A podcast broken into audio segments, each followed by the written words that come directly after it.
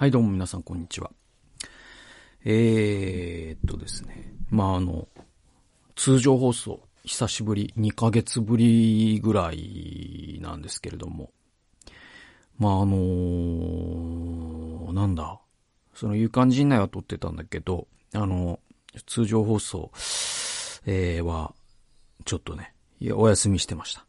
で、まあ、そ、ちょっと今日からね、再開していきたいかなと思ってます。えーそれは金曜日の、あの、勇敢陣内でお知らせした、あー通りなんですけれども。えー、まあね、あの、ちょっとリハビリじゃないですけど、あのーまあまあ、回復はね、結構本当に僕の場合、その一気に嘘みたいに治るんで、あのー普通に今は機能してて、鬱だった時代のことを思い出せないんですけど、えー、多分まあこれもね、あの結構大事なのは筋トレをしてたからかなということもありますんで、あの、脳みそさえ動けば体が動くっていう状態をキープするっていうところにやっぱね、あの、気使ってきたことは、まあ正解だったのかなとは思います。まあ、それよりもまあ再発しないことをとにかく考えないとなっていうのはあるんだけどね。で、えっと、まあそうですね。あの、フリートークね、その、うつの2ヶ月の間に、その、うつ絡みのことも結構こう、あ、これフリートークでちょっと、あの、治ったら話そうみたいなのをメモってて、あの、だからちょっとフリートークのネタは、うつ絡みが多いんだけど、ちょっとネタが溜まってて、ちょっとどっから、いろいろやり、えっと、なんだろう、その話す、うネタが多すぎて、あの何から話そうかなみたいなことなんだけど、まあちょっとうつの話も皆さん飽きてるでしょうから、ちょっとうつもまた多分あの、話したいことはあるから、これからも話すけど、ちょっとあの、全然違う話を、あの、うつの間に、療養中に起きた、ちょっとあの、面白かったというか、あの、あ、これはフリートークで話そうと思った話があって。で、まあ、面白かった話なんていう、その、イントロは、もう、イントロとして失敗なんだけどね。だから、だからなんだろう。あのもうダメなんだけど。だけど、まあまあまあ、ちょちょっとまあそこは許してくださいよ。で、えっと、何かっていうと、その、僕その、うつの間、今年、その去年のは結構その、えっと、ゲーム？うーをやることで、あの、時間を、こう、過ごすというか、その脳みそを思考停止にするっていうかさ、で、とにかくこう、認知的リソースみたいのが全然使えないから、全、あの、本読んでも意味として、文字情報が意味として入ってこないし、で、結構、その、最初はドラマ見て、見てみたりとかするんだけど、それもなんかこう、情報量が、うわーってなんか脳に押し寄せてくる感じがして、その脳が胃もたれしちゃうっていうか、あ、もう、その、刺激過になっちゃうんですよね。あとはその、うつの間って、えっと、光に対してすごくその神経が刺激されるような感覚を覚えるので、部屋を基本的に暗くしてるんですけど、あの、光で疲れちゃうから、えっと、その、モニターの光にも疲れるから、だからゲームとかドラマとか映画とかもちょっともう途中から見れなくなっちゃって。だからもう暗い部屋でカーテン閉め切って、えー基本的には今回はだからラジオをずっと聞いてたんですね。で、そのラジオも認知的負荷の問題で、新しい番組とか聞けないんですよね。だから普段から、あの、慣れてる人の声がやっぱ安心するので、で、今回はもう本当に9割方伊集院光さんの過去の放送をずっと聞いてたんですよね。でね、その伊集院さんの、えっと、ラジオを、えっと、僕、過去の放送をね、えっと、タブレットで僕は聞いてたわけですよ。ね。えっと、そしたら、そこで、あの、伊集院さんが、あのーえっと、あの、ラジオの声に、えっと、シリが反応する問題みたいなのって、まあこれも結構ラジオ界隈ではこすられたネタなんだけど、えっと、だから、シリっていうのは、ヘイシリっていうのが合図で起動するわけじゃないですか。で、まあ、OK、あ、OK Google もそうだし、えっと、アレクサもそうじゃないですか。で言うと、あの、えっと、あ、今ね、だから今まさにね、アレクサが僕のアレクサ反応したけど、あの、えっと、そういう音声を認識して起動するタイプのアプリっっていうのが、ラジオに反応するっていうのは結構言われてて、それをこう、はがきできたりとかね、するわけですよ。メールで来たりとかするわけ。で、その時に、伊集院さんがラジオで言ってたのが、その今ね、俺のラジオを、その、生で聞いてるリスナーも、あの、近くに iPhone があって、iPhone でもう、もうそもそも聞いてる人たちがいるから、その、俺が、えっと、例えば、あのえっ、と、まあ、ちょっとこれ全部は言えないですけど、その、なんか下品すぎて ちょっと、これを聞いてる上品なリスナーには聞かせられないんだけど、まあ、伊集院さんの深夜のノリで、あの、なんだっていう、まあまあ、ちょっと正確には覚えてないけど、なんか、ヘイシリ、おちんちんをあれこれする方法を教えてみたいな、まあ、伊集院さんがよく言うネタ、ネタ、まあまああるんですよ。もう下品すぎるネタ。ね。って言ったら、ヘイシリは教えてくれるのかな？みたいな。シリが立ち上がって、そのおちんちんをあれこれする方法を教えてくれるのかな？みたいな。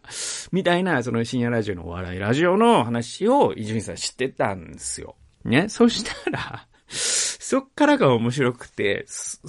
ね、その、伊集院さんの、ヘイシリおちんちんあれこれする方法教えて、みたいに言ったら、リスナーの iPhone が反応しちゃったりしてね、教えてくれちゃう。それはね、おちんちん、あの、それはおちんちんをこうすることです、みたいに、シリが言い始めたりしてね、なんつって、伊集院さんが言ってた。で、そんで、それを僕が聞いてるんだけど、その伊集院さんの声に、ね、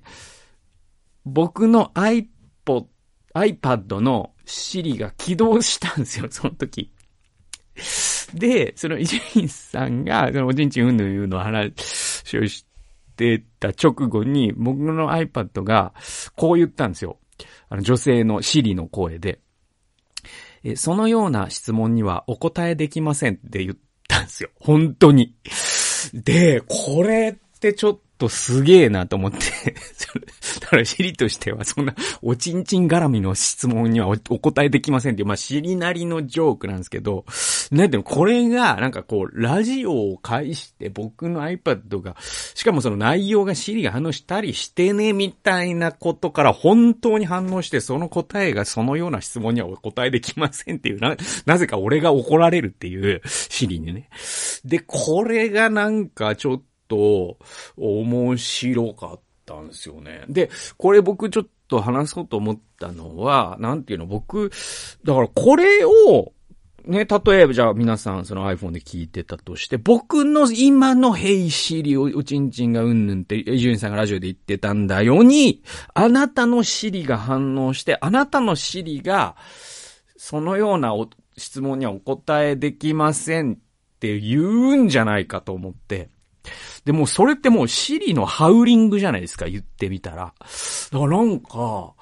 いやもう、もし、皆さん聞いてる人の中でそのような質問にはお答えできませんって怒られた人は僕の責任ですので、いや、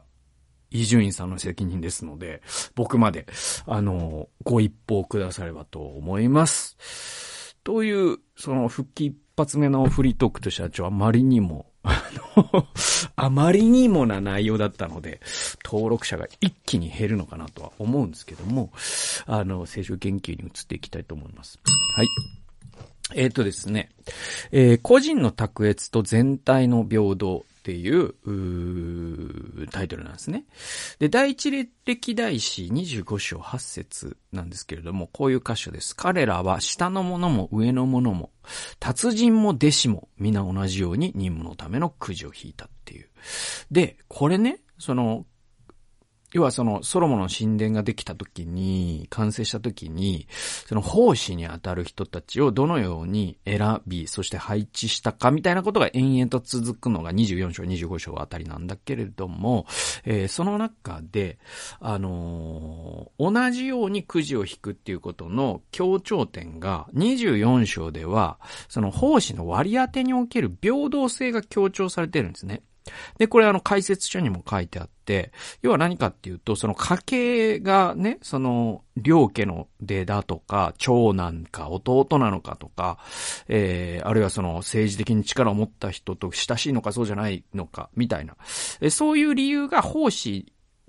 の役割を決めるときに、そういうことが入り込まないためにくじ引きで選んだっていうのが解説通書に書かれてるんですよ。だからそう、そういうニュアンスが、まあ、24章では強いんだけど、この25章も同じように9時の話が出てくるんだけど、ちょっとその、えっと、権力みたいな話とは違って、今度は、24章、あ、25、4章の、あ、ごめんなさい、えっと、25章ね。今日の箇所の、えっと、くじ引きのニュアンスってどういう意味かというと、技術が、